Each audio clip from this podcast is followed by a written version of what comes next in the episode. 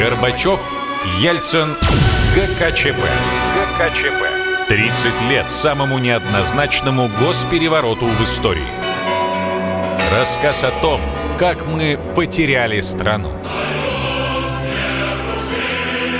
Спецпроект. Часть первая.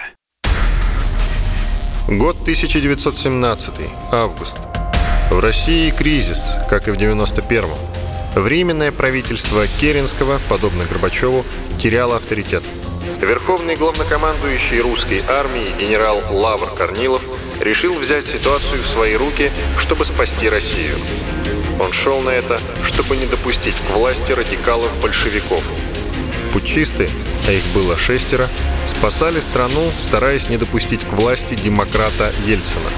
Корнилов шел против главы Временного правительства Керенского и в то же время думал, что премьер присоединится к мятежу.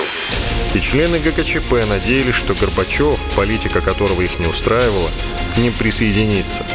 Они встретились с ним на его даче в Фаросе, требовали пойти на уступки или передать власть вице-президенту Янаеву.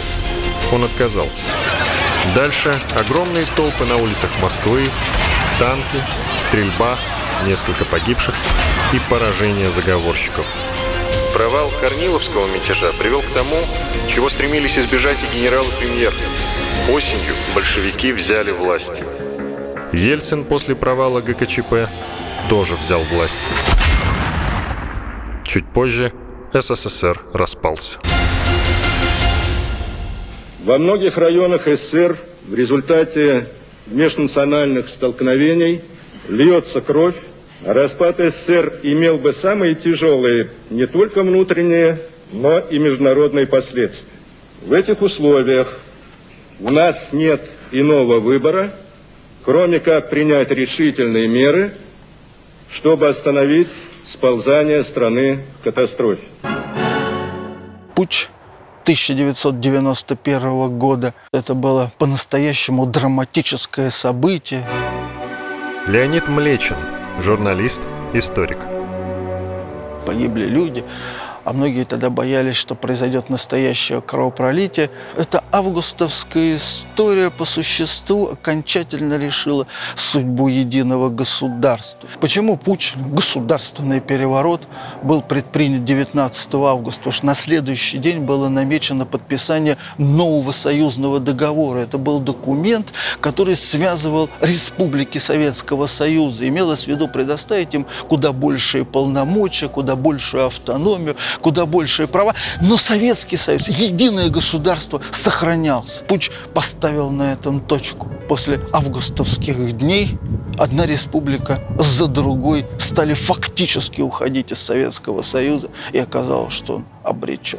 А ведь, между прочим, те люди, которые устроили события 19 августа, потом будут говорить, что ими двигало именно желание сохранить Советский Союз. Ну, давайте попытаемся разобраться, что ими двигало на самом деле потребность в больших правах, в большей автономии была совершенно очевидна. Советский Союз был таким унитарным государством, который формально э, был федерацией, а на самом деле союзом.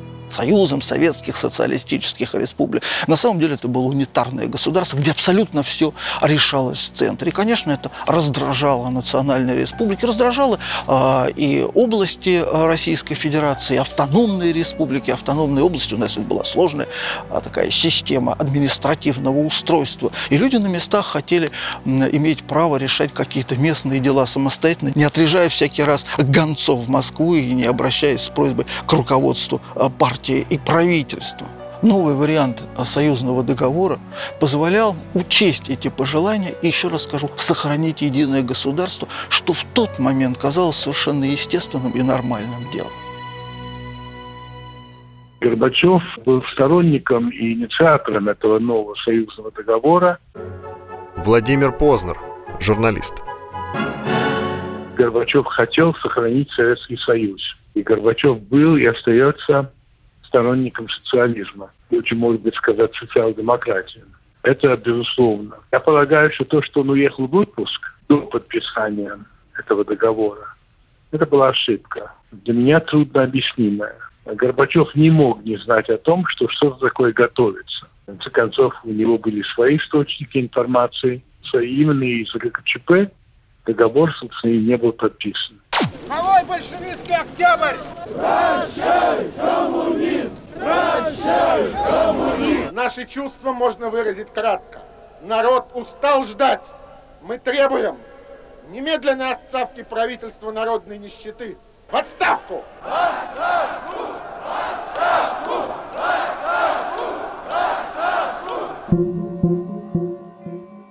Он ждал, что в случае, если ГКЧП победит, он на белом коне въезжает в Москву. Если ГКЧП проиграет, он тут ни при чем. Виктор Алкснис, в начале 90-х народный депутат СССР. Высшим органом страны по Конституции СССР был съезд народных депутатов СССР и Верховный Совет СССР. Именно эти органы, Верховный Совет, должен был принять решение о введении чрезвычайного положения. Горбачев должен только подписать указ введении чрезвычайного положения. Но Верховный Совет не собирали, тянули. А Горбачев занял, э, как обычно, позицию на двух стульях. Я же разговаривал с теми членами КЧП, которые прилетали к нему 18 числа. Он их выслушал и э, сказал так, я плохо себя чувствую, поэтому я буду в Фаросе, ну а, а, а вы действуйте, черт с вами. То есть он рассчитывал отсидеться, что до него не пала ответственность, а в случае победы КЧП он бы вернулся в Москву как победитель сепаратистов, националистов и прочих врагов Советского Союза. И поэтому вот эта вот сказка о том, что он там был вообще чуть ли не арестован, сидел в камере, все это вранье. Да, ему отключили внешнюю связь. К нему дозвониться было нельзя никому, потому что все крепостно понимали, что на Горбачева начнется давление, и он начнет, э, как всегда, вилять, и ему будут звонить и Ельцин, и Кравчук, и прочее, прочее, прочее, прочее. Он просто, как всегда, выжидал. Спецсвязь находилась в распоряжении КГБ, Крючкова. И это было сознательное решение, потому что, ну раз ты говоришь, что ты болен, чтобы тебя больного не беспокоить, отключили ему внешние звонки, хотя он связаться мог с кем угодно. Почему все были против этого договора? Потому что он там себе нашел нишу, где он командует всеми, ни за кого, ни за что не отвечает, и все должны ему подчиняться. Вячеслав Генералов, начальник охраны Горбачева, генерал-майор КГБ в отставке. Дело в том, что все начиналось намного раньше. Еще в феврале месяце собралось политбюро, где заслушали положение в стране. И на этом политбюро приняли решение, Горбачев дал команду, подготовить введению ГКЧП. Что нужно для этого, какие силы, какие средства и так далее, и так далее. И поручил он это Министерству обороны, МЧСу, КГБ и Министерству внутренних дел. И все они так и работали в рабочем порядке. И первые заместители встречались, работали и создавали вот эти положения по КЧП. Для него это не новость была, вот это положение всего. Это точно совершенно. Когда ему предложили, приехавшие будущие исследователи КЧП, приехали к нему и предложили ему, значит, давайте принимать решение, поехали в Москву, там вместе посовещаемся, примем положение ГКЧП, и надо наводить порядок в стране. Он сказал, никуда не поеду, я нахожусь в отпуске, там находится Генаев, мой заместитель, там находится Павлов, собирайтесь и решайте, вы сами взрослые люди. На этом все и закончилось. Я, говорит, в отпуске и болею, я не могу сейчас поехать. То, что он самоизолировался, это однозначно. Он всегда боялся принять какие-то важные решения. Я вам скажу такую вещь. У него был э, типа радикулита, потому что к нему приезжал доктор Лиев, невропатолог-мануалист, и он ему делал вот массаж и мануальную терапию говорить совсем, что он болел, я бы так вот не сказал откровенно. Своим бездействием он подвел к моменту, когда пришлось взять на себя ответственность вот этим людям, которые вошли в ГКЧП, ответственность за страну. Он не хотел слышать о том, что страна развалится и так далее. Он считал, что он вечный президент в Советском Союзе. И даже когда он составлял союзный договор новый, почему все были против этого договора? Потому что он там себе нашел нишу, где он командует всеми, ни за кого, ни за что не отвечает, и все должны ему подчиняться. Ну, такие как Ельцин, например, или Назарбаев, они никогда бы такой договор не подписали. Будущие как чиписты, они сказали, что с Горбачевым можно говорить только в одном случае, если у него был отключен телефон. Потому что если он сейчас узнает, о чем мы будем говорить, он сейчас нас выгонит с кабинета, будет звонить в Америку, будет звонить Колю, будет звонить Тэтчер и так далее, и так далее. И вот это тогда будет совсем не здорово. Поэтому они отдали команду в Москву и отключили ему связь. Но связь была отключена только у него в кабинете. В машине связь работала нормально. У меня связь работала московской нормально. Вы можете не поверить, конечно, но я вам скажу, что никакой блокировки не было. Тогда они обложили войсками дом, причем из моря, из суши, устроили психическое давление, наглухо изолировали от внешнего мира. Никуда он не мог выехать, это все чепуха абсолютная. Владимир Познер, журналист. Конечно, он был в изоляции. Другое дело, что я не уверен, что не было договоренности. Горбачев у меня был в программе трижды. Я трижды его спрашивал, он на этот вопрос не отказывается. У меня иногда складывается впечатление, что Михаил Сергеевич пытался сыграть в две лузы. То есть, что он прекрасно знал о ГКЧП, более того, что, возможно, к нему приходили заранее и говорили с ним. И он принял такое решение, что в любом случае он выиграет. То есть, если ГКЧП придет к власти, он останется президентом. Если нет, то он тоже останется президентом. Я повторяю, что я естественно, этого не знаю, и никаких доказательств у меня нет. Но некоторые домыслы у меня, к сожалению, есть. Продолжение через несколько минут. Горбачев, Ельцин, ГКЧП. ГКЧП. 30 лет самому неоднозначному госперевороту в истории. Рассказ о том, как мы потеряли страну. Спецпроект. Часть вторая.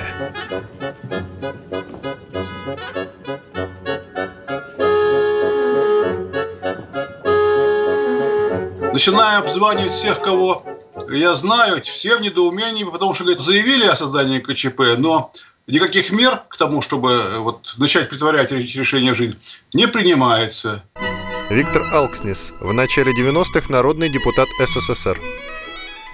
Я тогда э, назначаю на следующий день, на 20 число, как один из руководителей депутатской группы «Союз», самой мощной по численности в Верховном Совете СССР, заседание президиума. Все в недоумении, потому что по телевидению передаются сюжеты и информация против ГКЧП, причем на центральных каналах, которые, по идее, должны были находиться под контролем ГКЧП. На улицах толпы москвичей, которые в основном протестуют против создания ГКЧП. И тогда в 16 часов президиум группы «Союз» принял решение, поскольку ГКЧП не принимает никаких мер по наведению порядка в стране, группа «Союз» дистанцируется от ГКЧП и поддерживать ГКЧП не будет. Когда стало известно о погибших, троих э, москвичах в тоннеле под Новым Арбатом. Тогда, в 91 году, даже гибель одного человека, это уже был шок. Один из моих помощников работал в центральном аппарате КГБ СССР на Лубянке. Ну, 19 числа я с ним встретился, он мне рассказал о том, что утром после объявления КЧП э, всех сотрудников э, центрального аппарата вызвали на службу, там их распределили на оперативные группы, по 3-4 человека, выдали конверты с документами на депортацию, не, не на арест, а депортацию, ну, оппозиционеров, тех, кто считался разрушителем Советского Союза, кто выступал против единства страны. И оперативные группы должны были провести задержание людей по этому списку, а там было несколько сот человек. Их должны были вывести в подмосковные санатории и дома отдыха. Ну и там они некоторое время, неделю-две, должны были там пожить находясь под контролем. Потом уже, когда мы с ним встречались после событий КЧ, он говорит, мы сидели 19 числа на рабочих местах, ждали, да, сказали, ждите команды, документы, конверты запрещается скрывать. Ну, говорит, мы сидели, ночевали прямо там на столах и на полу на Лубянке. Потом поступила команда немедленно уничтожить эти конверты и забыть про их существование. И все на этом прекратилось. То есть все пущено на самотек. Военные против народа не пойдут. И это доказали уже многие части, которые переходят на сторону Российской Федерации. Я поддерживал усилия по наведению порядка в стране. Сергей Бабурин, в 91-м член Верховного Совета РСФСР, руководитель фракции «Россия». Я порадовался, что все сепаратисты из Закавказья, Прибалтики, Молдовы – все присягнули ГКЧП в верности и сказали, будем исполнять советские законы. И только предательство из Москвы, предательство э, со стороны Горбачева и команды Ельцина повели к разрушению Советского Союза. На 20 августа было назначено заседание глав государств союзных республик по подписанию нового договора о создании СНГ во главе с Горбачевым. Юридическое убийство союзного государства. Поэтому, безусловно, я сожалел о том, что деятельность ГКЧП была слишком либеральная. Они слишком передоверились Горбачеву, по поручению которого предприняли эти все шаги. А когда он их предал, они даже растерялись. Они ожидали, что Горбачев их все-таки поддержит, Ельцин поймет. У Ельцина, знаете вы или нет, была прямая связь ГКЧП, круглосуточная. И когда человек, который рядом с Ельциным был, позвонил Крючкову и сказал, что вот только что Ельцин подписал указ об аресте членов ГКЧП, э, Владимир Александрович Крючков, э, человек, наверное, достаточно простодушный, несмотря на занимаемую должность, очень удивился, говорит, а за что нас арестовывать? Он еще думал, что будут соблюдаться какие-то законы. Поскольку телевидение не дают, радио не дают, я зачитываю. Гражданам России в ночь с 18 на 19 августа 1991 года отстранен от власти законно избранный президент страны. Какими бы причинами не оправдывалось это отстранение, имеем дело с правым реакционным антиконституционным переворотом. Они были нерешительны, они боялись э, каких-то столкновений, каких-то кровавых последствий, но все их действия были обоснованы в соответствии с законом. Владимир Жириновский, лидер партии ЛДПР. Попытка 20 августа уже подписать в Новоогарево декларацию о создании Союза суверенных государств, это было бы прямое нарушение референдума от 17 марта. Поэтому этого допускать было нельзя. Поэтому нет ни одного действия в ГКЧП, которое противоречило бы Конституции и законам. Они все сделали правильно. Другое дело, они были нерешительны. Они боялись, так сказать, э, каких-то столкновений, каких-то кровавых последствий, но все их действия были обоснованы в соответствии с законом. По закону они имели право приостановить выход отдельных газет, приостановить деятельность каких-то политических партий, и ввести какое-то вот э, ограничение по передвижению. В законе о ведении чрезвычайного положения они только это, даже это еще не сделали. Первый день они объявили, что вечером в Москве вводится комендантский час. Они сказали, что ГКЧП, чрезвычайное положение, вводится в отдельных регионах СССР сроком, по-моему, на 6 месяцев. Это был самый радостный день моей жизни. Я его навсегда запомнил. Возникает вопрос, почему у них ничего не удалось? Ведь в ГКЧП а, вошли практически все руководители страны, кроме, собственно говоря, самого президента. Леонид Млечин, журналист, историк. Вице-президент Янаев, глава правительства Павлов, председатель Комитета государственной безопасности, министр обороны, а, значит, партийный аппарат, государственный аппарат, чекистский аппарат. Казалось бы, все было задействовано для того, чтобы добиться успеха, и ничего не получилось. И очень многие говорят о том, что причиной тому а, стала реакция людей – что вот люди вышли на улицу, они протестовали, и э, ГКЧП испугался. Нет, люди вышли на улицы не сразу. Я думаю, что провал путча был связан с двумя обстоятельствами. Первое.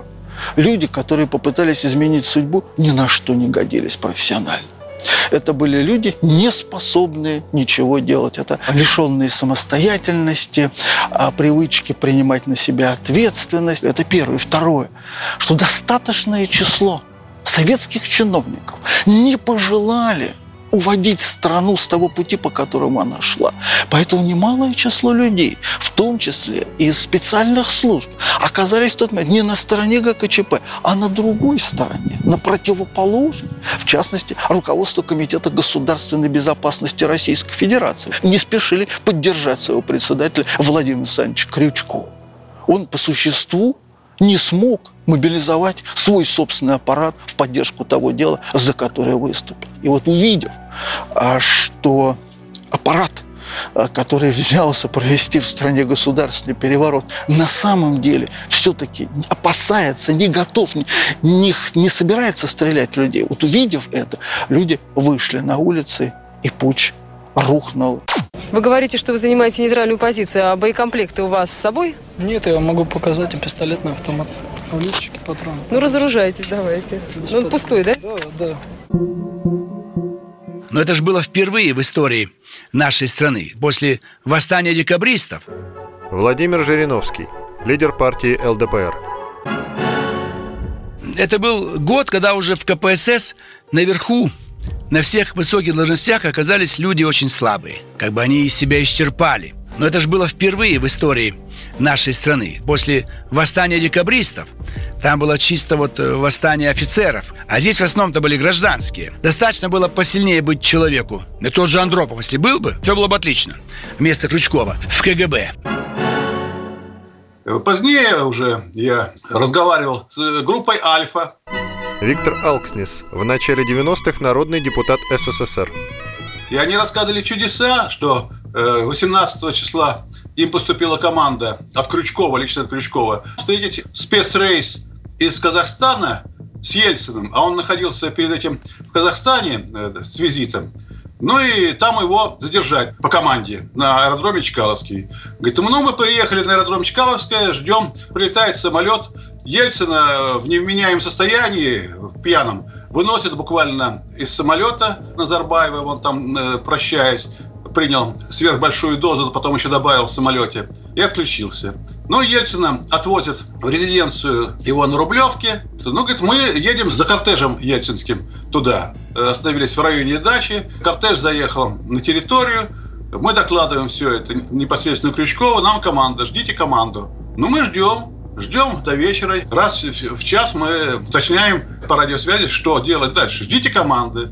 Утром Э, когда объявили о создании средств массовой информации, о создании КЧП, Ельцина, видно, подняли с похмелья. Э, он в машину помчался в Москву. Мы за ним. Ну, докладываем. До Москвы 20 километров. Ждите команды. Э, Ельцин заехал на территорию Белого дома. Ну, говорит, а нам говорят, ждите команду. Ну, мы там посидели еще пару часов. Ну, что ждать команду, когда все уже слили? И вернулись обратно в свое расположение, на свою базу. Вот такого было участие Альфа в тех событиях. И все эти разговоры о том, что Альфа не хотела выполнять приказ, все это вранье. Продолжение через несколько минут. Горбачев, Ельцин, ГКЧП. ГКЧП.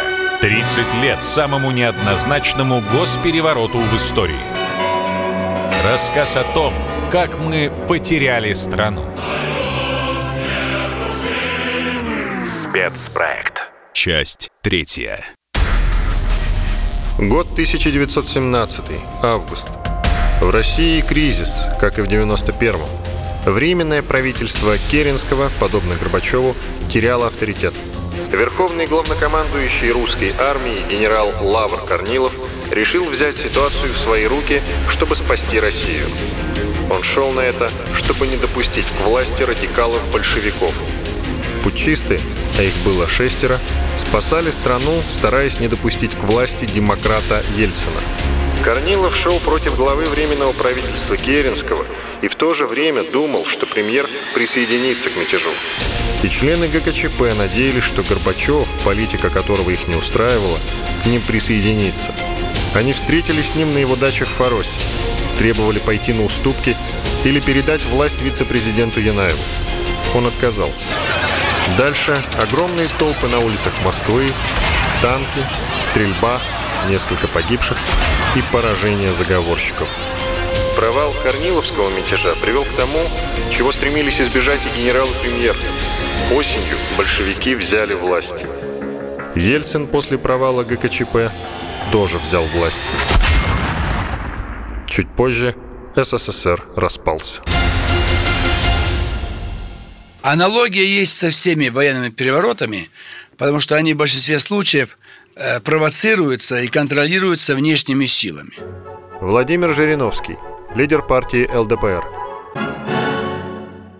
Вот наши декабристы. Они же не сами для этого созрели. Побывали в Европе, там познакомились э, с, с теми силами политическими, которые им понравились чем-то. Хотели то же самое сделать у нас, может быть, консультировались.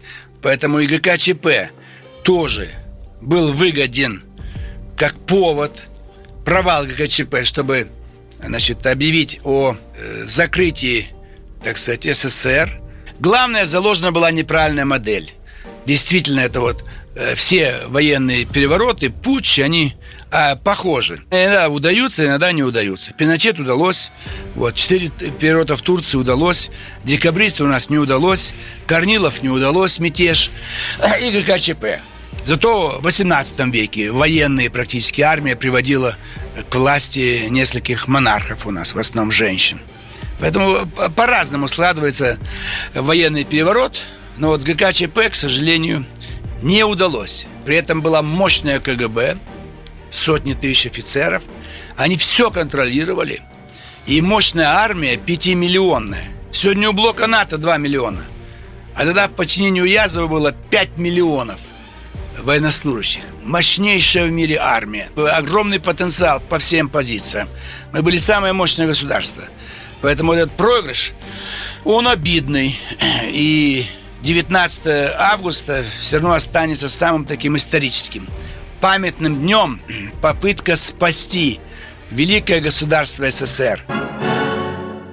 Единственной союзной республикой, где победил КЧП, была Латвийская ССР. Виктор Алкснис, в начале 90-х народный депутат СССР. Ну, в Риге была такая известная организация, Рижский ОМОН, знаменитый. Уже 20 числа взяли под свой контроль практически все важнейшие объекты на территории республики. Телевидение, радио, Совет министров, э, министерство, прокуратуру. Все это было взято 200 человек Рижского ОМОНа.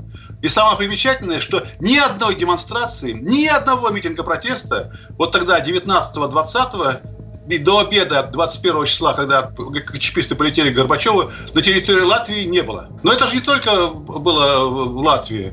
Даже в Грузии был такой известный тогда руководитель Грузии Гамсахурдия, ярый националист и сепаратист, который в 90-м году э, декларировал о том, что он вышел из состава СССР и начал создавать свою армию. Но 19 числа утром он прибыл в штаб Закавказского военного округа командующего войсками генералу Патрикееву и доложил, что вот он подписал указ о распуске Национальной гвардии, все оружие будет немедленно передано э, под контроль э, вооруженных сил Закавказской группы войск, и он готов выполнять все распоряжения КЧП.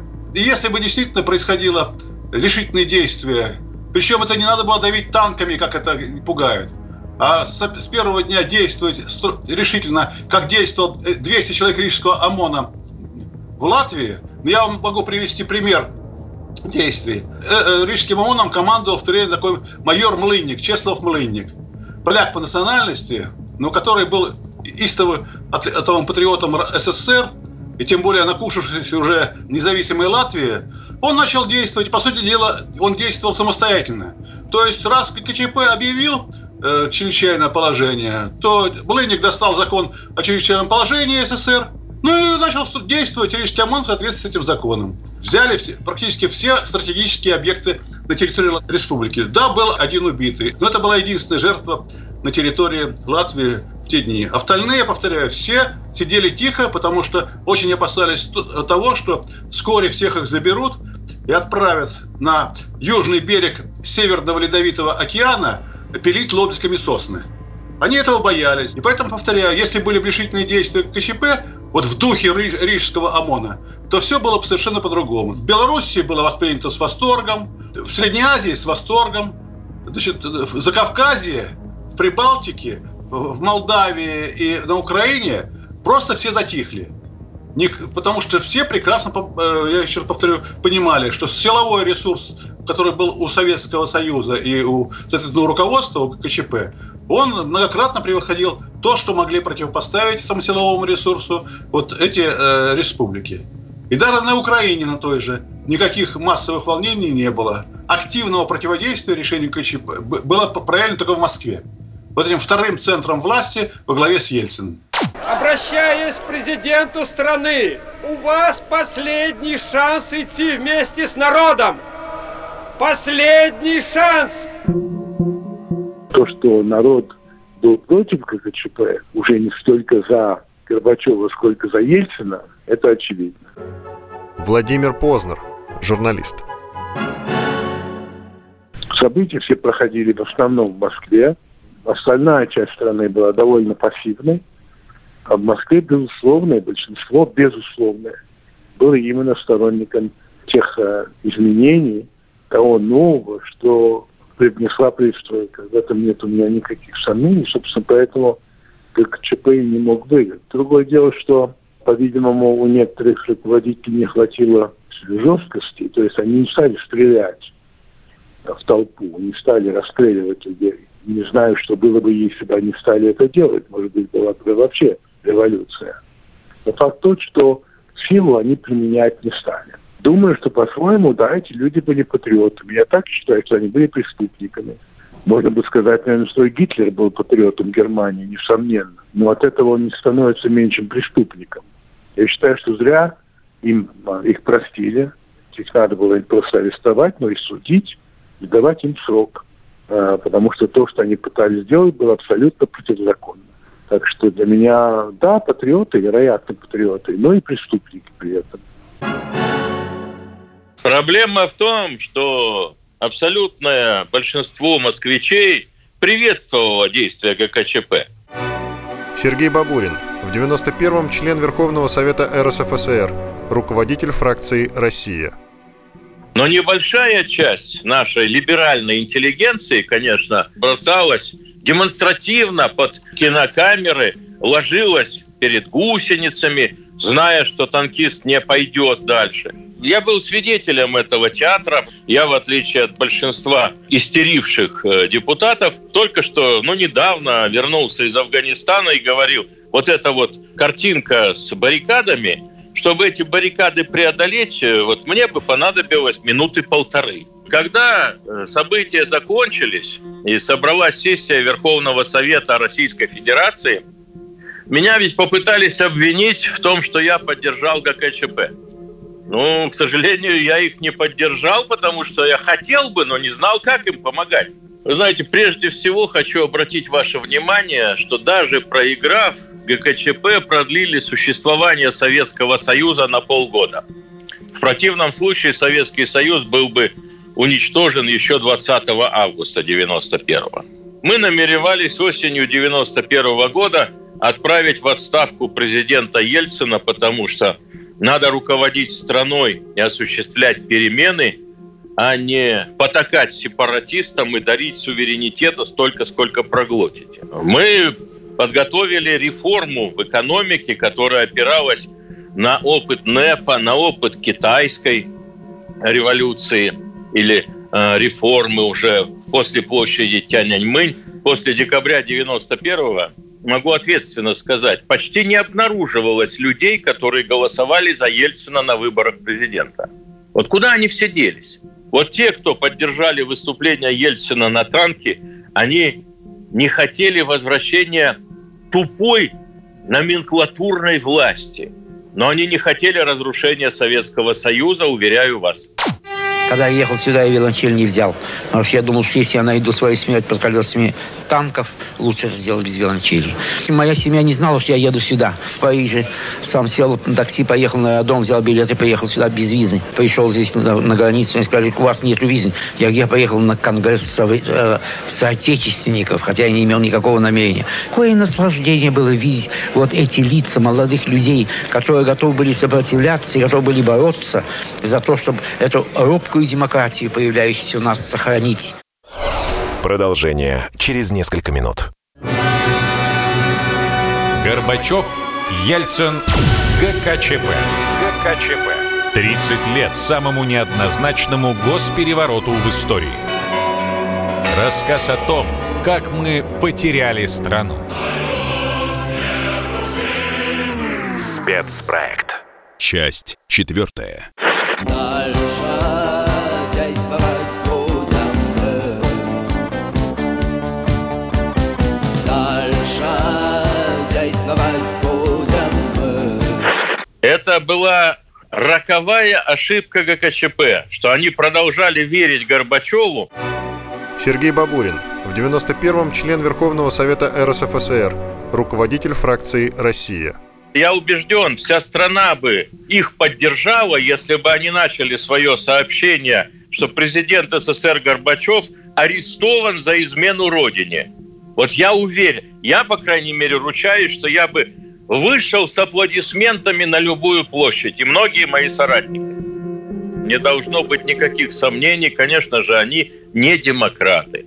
Это люди, воспитанные в советской системе координат. Они безудержно, не самокритично, на мой взгляд, воспринимали э, идеи советского социализма. Поэтому они верили Политбюро, верили партии, верили, что все продумано и все логично. Они жертвы своей э, номенклатурной интеллигентности. Социалистические идеалы для них были не пустые слова, они в это искренне верили. Но тот же маршал Язов или генерал армии Варенников, они на фронтах Великой Отечественной войны эти идеалы отстаивали.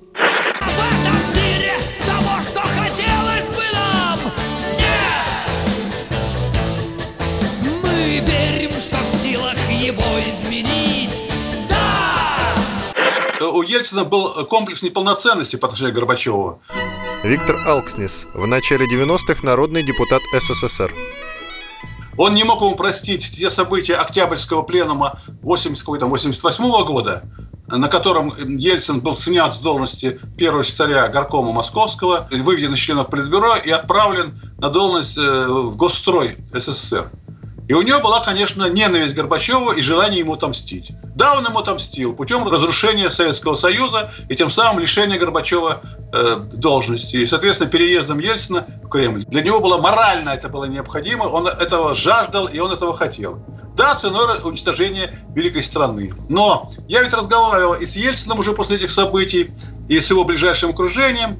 Они ведь рассчитывали как? Что да, вот мы сейчас развалим СССР, снимем Горбачева, придем к власти в Москве, но ведь э, союзные республики все завязаны на Россию, на РСФСР.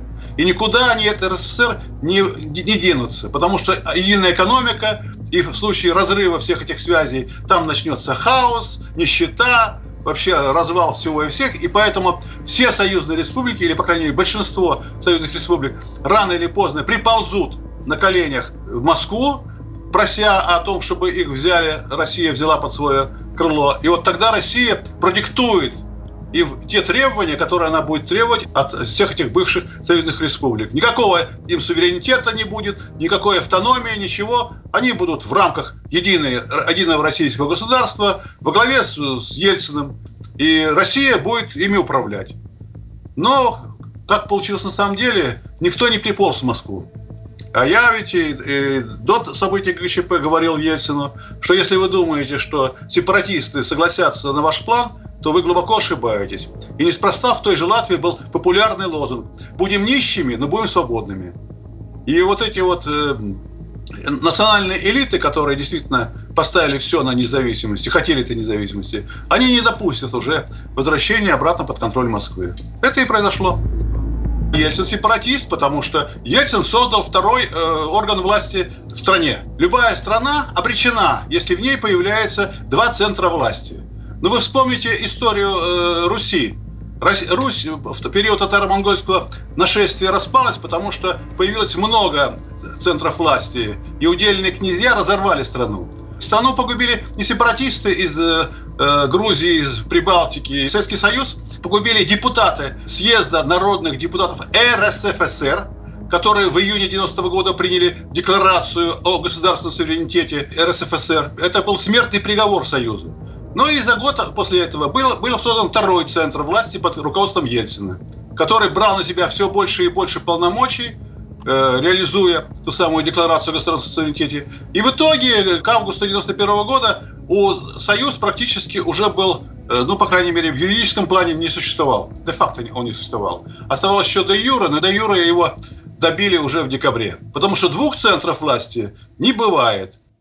Если есть те, кто приходит к тебе, найдутся и те, кто придет за тобой Так же скованные одной цепью связанные Одной Новый вариант союзного договора позволял сохранить единое государство, что в тот момент казалось совершенно естественным и нормальным делом.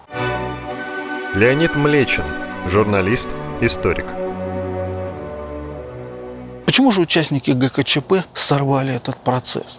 Борис Николаевич Ельцин, Михаил Сергеевич Горбачев предложили тогда свое объяснение. В августе, за несколько дней а, до путча, была устроена встреча. Президент СССР Горбачев, президент России Ельцин, глава Казахстана Нурсултан Назарбаев. Они встретились втроем и обсуждали ключевые вопросы. Не только текст союзного договора, он был практически согласован, но и важнейшие кадровые решения. Имелось в виду, что в новом государстве и будут новые руководители. И что главой советского единого правительства станет руководитель Казахстана Нурсултан Абишевич Назарбаев. Имелось в виду отправить в отставку естественно, премьер-министра Павлова, недавнего министра финансов, руководителя комитета госбезопасности Кручкова, министра обороны Язова, еще целый ряд чиновников, а, которые, как казалось, трем президентам отстали от жизни и мешают движению страны вперед. Эта встреча происходила, естественно, в закрытом помещении, но закрытом не для всех. Все мероприятия президента страны обеспечивала служба охраны. Так вот, Михаил Сергеевич Горбачев и Борис Николаевич Ельцин рассказывают, что потом, после августовского путча, они видели запись их разговора. Сотрудники Комитета госбезопасности, по их словам, по указанию председателя комитета Владимира Александровича Крючкова, записали их разговор. Следовательно, и сам Крючков имел возможность прочитать, что сам он останется на должности очень недолго. Едва ли ему это понравилось. Он об этом мог рассказать и другим чиновникам. И министру обороны Язову, и премьер-министру Павлову, и другим, а, кого ждала отставка. Но думаю, что дело было, конечно, не только в кадровых делах, хотя никому из чиновников не хочется расставаться с должностью. В нашей стране это катастрофа. Это где-нибудь в Соединенных Штатах, во Франции или в Германии. Человек уходит с министерского поста, но до конца жизни называют господина министра, и в жизни у него ничего не меняется. А у нас вышел на пенсию, ты никто тебя не узнают на улице. Всем памятная история, как недавний руководитель Москвы, член Политбюро Виктор Васильевич Гришин просто умер в очереди в Собесе. И уже никто его не признавал, не узнавал, и никаким привилегиям привилегией он не пользовался. Поэтому все советские чиновники всегда делали все, чтобы держаться за должность до последнего. Но думаю, что дело было не только в этом. Само изменение жизни, конечно, очень многих советских чиновников не устраивало. Им не нравилось все то, что делает Горбачев. Им не нравилось развитие событий. Именно поэтому они попытались силой остановить это движение вперед.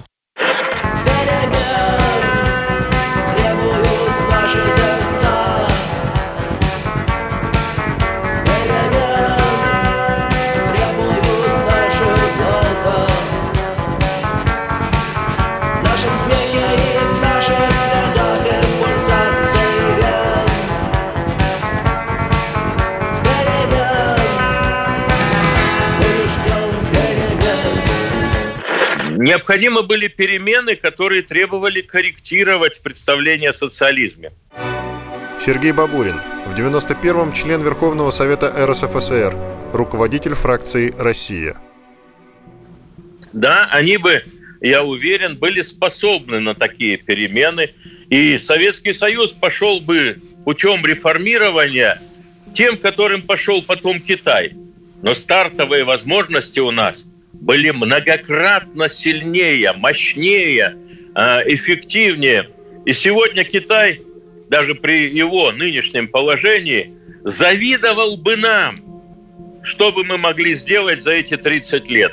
А мы вместо развития выбрали путь деградации. Это лучше всего доказывает, что да, наверное, члены ГКЧП во многом заблуждались, но их противники не просто заблуждались, добрая половина из них были преступниками и злоумышленниками. Серая ночь, в окнах дымит рассвет, солнце взойдет,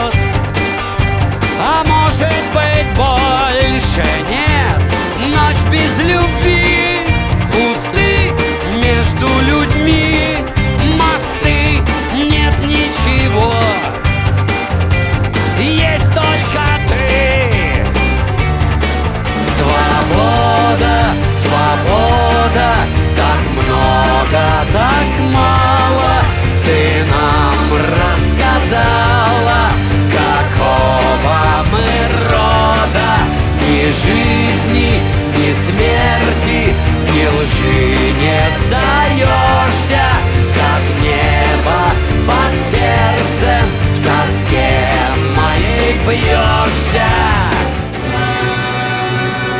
Горбачев, Ельцин, ГКЧП. ГКЧП. 30 лет самому неоднозначному госперевороту в истории.